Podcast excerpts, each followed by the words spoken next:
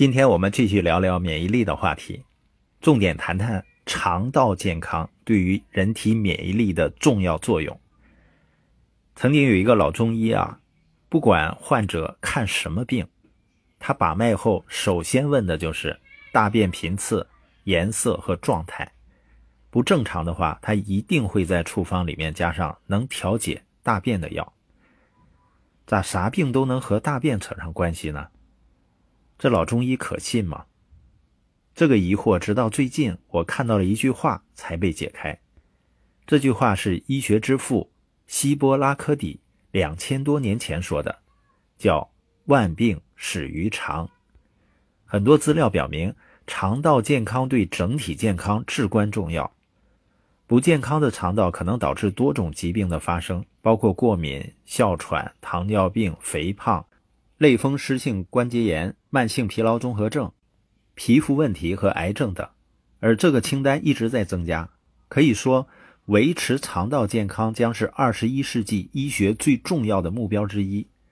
肠道为什么能赢得这个地位呢？我做个比喻，大家就知道了。肠道你可以看作是一根从口腔到肛门的中空管道，所以它相当于是对外界环境开放的。当人们从外界获取能量和营养，比如说呼吸和进食，总有一些病菌、病毒或毒素从口腔进入，经过食管和胃到达肠道，在肠道中分解和吸收。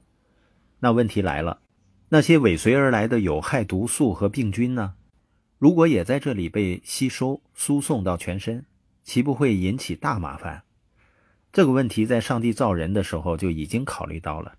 造物主是这样安排的：既然肠道里聚集了大量的外来细菌、病毒，那就在肠道的黏膜组织上配置强大的免疫系统加以保护，把人体七八成的免疫细胞都搬运到这里，来对抗不断入侵的细菌、病毒和毒素。这样的话，就相当于形成了一道厚厚的屏障，启动了人体的天然保护机制。所以医生常说啊，肠道集结了人体百分之七十以上的免疫因子，产生约百分之八十的抵抗力，必须重视肠道健康，它是人体最大的免疫器官。这样大家就知道了肠道的状态对人体健康的重要性，不言而喻。那么是什么在左右肠道的健康呢？答案是肠道菌群的平衡。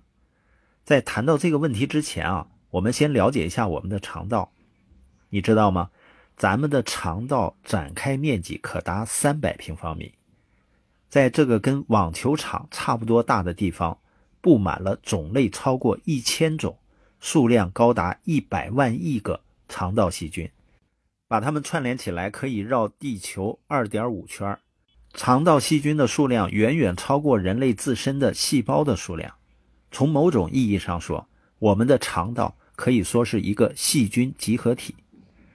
尽管这样，大家大可不必谈菌色变，因为存在于人体肠道中的细菌可分为益生菌、中性菌和有害菌三类。在健康的情况下，益生菌居多，它可以产生乳酸、醋酸等有机酸，抑制有害菌群的繁殖，增强人体免疫力。可是，当有害菌增加时，肠内环境不断恶化。会导致多种疾病的发生，所以保持益生菌的优势地位，维持肠道的菌群平衡，对肠道免疫和整个机体的免疫力都非常重要。这里有一组数据：婴儿的肠道里的有益菌占比百分之九十，六十到七十岁的人有益菌只占百分之十。如果身体还有其他疾病，就会加速减少肠道有益菌的含量。举个例子，有个朋友呢，他肚子随时都会叫，不管出门还是在家，从不敢碰凉菜，连水果都很少吃，吃了立马拉肚子，更别说辣椒啊、酒这种刺激性的食物。肠镜做了很多次，也没看出啥问题。仔细想想，就是几年前得了阑尾炎，医生也没有犹豫，把阑尾给切了。后来有研究发现，阑尾里备份了人体肠道需要的各种细菌。像一个肠道菌群的诺亚方舟，阑尾切掉了，相当于肠道的菌群失去了平衡，才会导致各种健康问题。中国工程院院士、著名感染病学专家李兰娟甚至说啊，要把肠道中的细菌当成一个器官来对待，因为它可以帮助人产生抗体，提高人的免疫力。这个时候，有人可能会问啊，那我怎么知道自己的肠道好不好、健不健康呢？很简单。在这里，我就稍微列举一些可能是肠道不健康的表现，比如平时会不会老出现腹胀、消化不良、没有胃口的情况，会不会经常便秘或者拉肚子，粪便会不会太烂、太硬或者太臭了。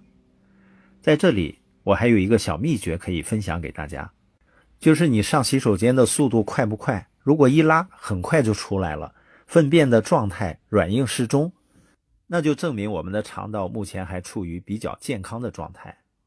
如果你需要经过一番奋战，甚至咬牙握拳，你自己明显感觉到出的不太顺利，甚至有时候总觉得自己的粪便没有彻底排出去，那么我们的肠道可能就不那么健康了。那我们如何改善肠道健康呢？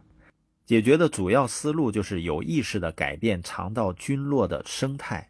补充益生菌可能是比较方便快捷的一种方式。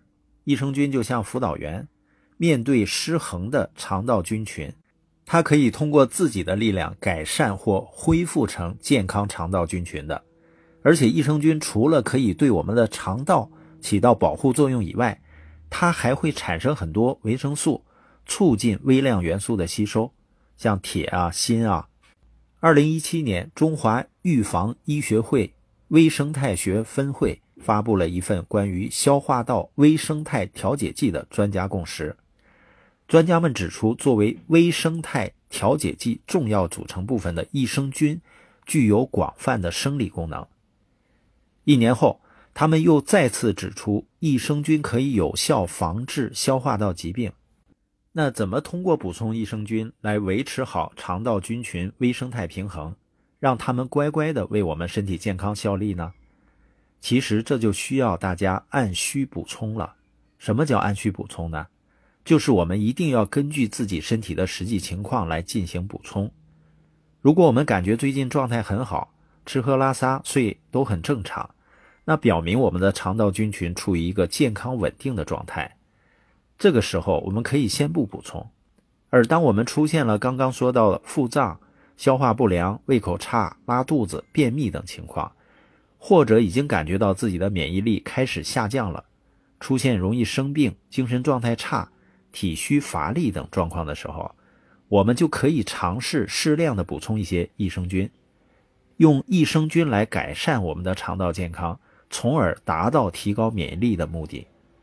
最后，我也想重点提醒一下亲爱的家人们。通过益生菌改善肠道健康、提升我们免疫力的过程是比较缓慢的，可能需要我们长期的坚持。当然，为了长久的健康，这种坚持是值得的。希望家人们在听完今天的分享后，可以对肠道有更多的认识，保持一种更健康、更有免疫力的生活方式。让我们一起用科学的力量来武装我们的免疫力吧！爱健康，爱你们，下期见。